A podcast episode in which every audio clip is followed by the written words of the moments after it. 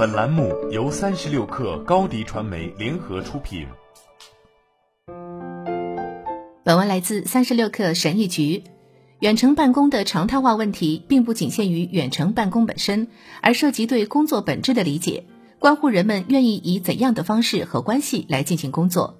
后疫情时期的企业需要反思并吸收这一难得的经验，并不是每个人都对这种工作文化的转变感到高兴。Netflix 联合创始人兼联合 CEO 里德·哈斯廷斯是最强烈的反对者之一。哈斯廷斯预测，随着社会慢慢回归正常，许多公司会采取部分远程工作，但大多数公司会恢复正常工作。但是对于大多数公司来说，远程办公提供了太多的好处，其中最主要的是大大拓宽了人才来源。远程办公还有利于保护环境，这一点在全球疫情初期就变得非常明显。罗伊·麦克里斯也认为，分布式员工队伍要想成功，就需要将远程工作建立在公司的结构中。他说，这种远程结构必须跨越通信和公司用来连接无数地点的人员的所有工具。麦克里斯说，作为分布式工作场所的早期先驱之一，我们已经学到了很多关于这种类型的专业环境成功的因素。虽然许多用于描述办公室外工作的术语可以互换使用，但重要的是要区分它们。例如，远程工作与在家工作的含义并不一定相同。事实上，越来越多的公司纯粹是为了帮助其他公司建立分布式团队而存在的，包括在世界各地的战略招聘地点创建共享工作空间，并管理招聘、办公室布局和人力资源等所有实际问题。但远程工作和在家工作都倾向于暗示一种个人的做法，而不是一种全公司的理念。归根结底，分布式工作不等同于在家工作。也绝对不等同于疫情期间在家工作，而我们使用了无数的工具和技术来帮助驾驭这种环境。GitLab 是全球最大的全远程公司之一，近一千三百名员工分布在六十九个地区。奇怪的是，它的在线手册上说，这种远程工作政策给他带来了明显的竞争优势，但公司希望它的招聘优势会随着时间的推移而减少。简而言之，GitLab 正在推动全远程工作。即使这意味着其他公司对未来的招聘者变得更有吸引力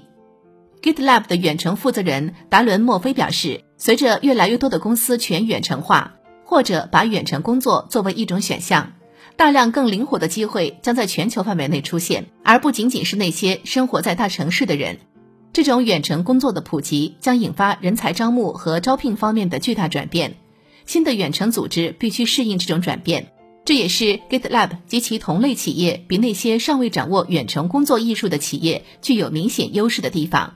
仅仅告诉人们在家工作很酷是不够的，远程工作要想成功，必须是原生的，需要支持和鼓励，而不是简单的允许。尽管有人预测新冠疫情可能导致长期的远程工作，但事实可能更加微妙。这场大流行将留下不可磨灭的印记，但不久的将来，劳动力很可能是一种混合型的事情。实体办公室不会消失，但企业可能会在主要城市地区设立较小的本地办公室供员工使用。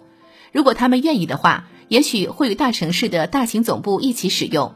这种中心和辐条式的方式，在一定程度上实现了两全其美。企业可以在任何地方吸引人才，并提供灵活性。毕竟不是每个人都有一间空闲的卧室来工作，而那些有空闲空间的人也不一定愿意一直在那里工作。这种混合的方式。很可能对那些试图在办公室工作和远程工作之间找到平衡的较大型、较成熟的公司最有吸引力。